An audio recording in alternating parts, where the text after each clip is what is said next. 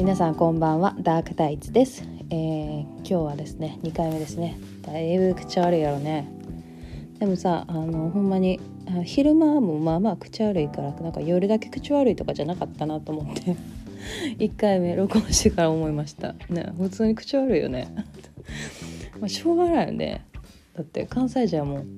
関西人関係ないか。関西人でも口悪くない人いるもんな。まあいいわ。まあいいわ。ええんかい。はい今日はねえっ、ー、とマジで思い通りの人生なんてマジでクソやわっていう話をしようと思います。クソとか言うなよって感じなんだけど。ねこれはねあの思い通りの人生を手に入れたいとか人生を思い通りにしたいと思ってる人はいっぱいいたと思っててでなんかそれはそれで全然いいしなんかそうやりたいと思えとそうやるのが絶対いい。そういうのが好きな人はそれがいいと思ってでむちゃくちゃ平たく言うと私もその思い通りの人生を送ってんねんけどけどこう私が今から喋るのはねその具体性が高い思い通りの人生っていう意味なで私はねこう何かになりたいとかどういうことしたいとかって意図する時にむちゃくちゃ抽象論高い感じで決めるのね。まあ、なんでかっていうと、まあ、私の思考回路の抽象度が高いからなんやけどそうあんまり具体性の高いことはあんまり考えられへんっていうのももちろんあんねんけど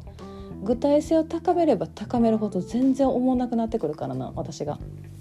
でこれどういうことかっていうと例えばね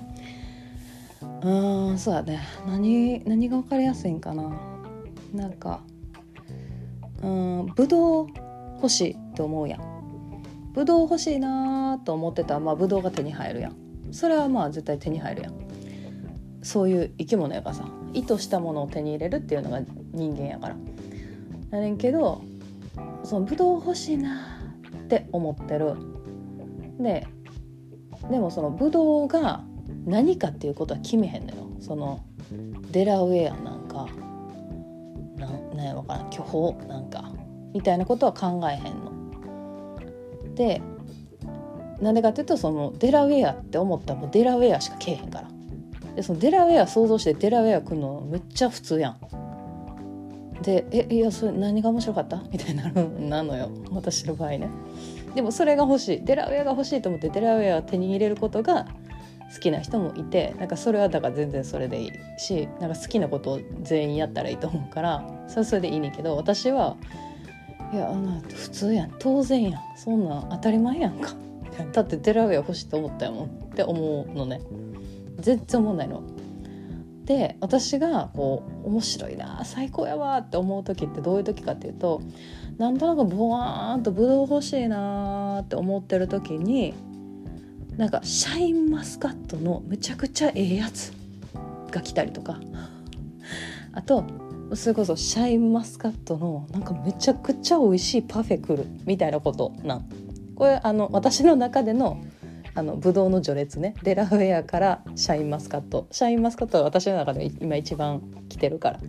あのデラウェアも美味しいよ。全然あのいいねん全部好きやねんけど今こう便宜上的にデラあ、えっと、デラウェアじゃない。何やったっけ？シャインマスカット一番上やとしてランク的にね。ブドウ欲しいなって思って思ってるだけやのになんかシャインマスカット来たしとかなんかシャインマスカットのパフェ来たしとかさなんかバカみたいにおシャインマスカットが乗ってめちゃくちゃ美味しそうなシャインマスカットのタルト来たわみたいなのに一番テンション上がるの。それめちゃくちゃおもろいやんと思って。それってさ自分は想像してなかったやん。ぶどう欲しいと思ってたのにタルト来るとは思ってないやん。でもやっぱりシャインマスカットが乗ってるってことはぶどうやねそれ。ー、何？めっちゃおもろいしかも自分が思い描いてたものより数倍美味しいものが来るのよ。で私はそういう時にめちゃくちゃ興奮するの「来たこれ!」と思って「ミラクル起こってる!」みたいななんかこうテンション上がるのね。でなんかそういうことが楽しいからなんかそのただブドウ欲しいと思ってブドウ来るとかいやうんみたいななんか「ですよね」ぐらいの感じしかないの当たり前やんかみたいな感じになってでなかだからその何具体性の高い目標とか目的とか意図はもう全然しないのね。もちろんできひんっていうのもあるのよ。できひんっていうのもあるんけど全然好きじゃないしできひん上に全然好きじゃないか多分できひんねやと思うんだけど。そう。で同じ理由でその目標とかを決めてそれに対してこう細かく刻んでいくっていうやり方も全然好きじゃなくて道筋をね決めるとかなんかその逆算して考えるとかねあの何日何年後にこうなってたいからこういうふうに今やるみたいなことあるやん。であれもあれもほんま趣味のどういう趣味かによるんやけど具体性の高いことが好きな人はああいうのすごい楽しいと思うねんけどしあのそのそれが向いてる人とかそれが好きな人は絶対それをやった方がいいねんけど私はなんかその道筋レレールをさ自分で敷くとさいやそんなんこんなもん決めたらその通りになるに決まってるやん。何が楽しいねって思ってくるね。でなんかもうそれ以外のその扉がどんどん閉まっていく感じがしてすごい嫌なのね。すごいタイトな気持ちになってくるの。なんかえ何が楽しいか全然分からへんみたいになってくる。どんどんねこうテンション下がってきちゃうんよ。私はこう自由じゃないってことにものすごいなんかストレスを感じるからなんかそのもうそほんまなんかタイトになってくる瞬来た瞬間にもう帰りたいってなるのよね。いやいやってなるね。そう。でだからその刻んでいくってこともしないの。なんかその道筋とか分からへんの絶対面白いし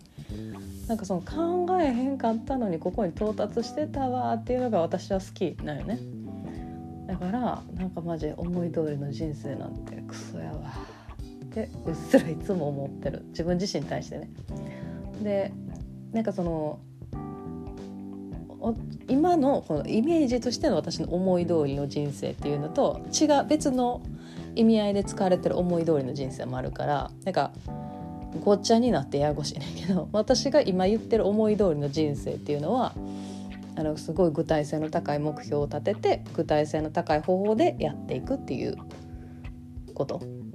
が私にとってはマジでクソやなって思ってるってことね。そう全然全然そう全然楽しくないよね私はね。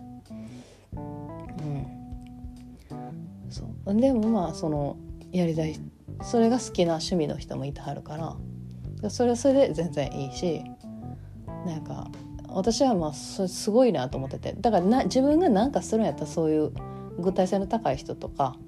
夫とかもそうなんやけど自分が一緒に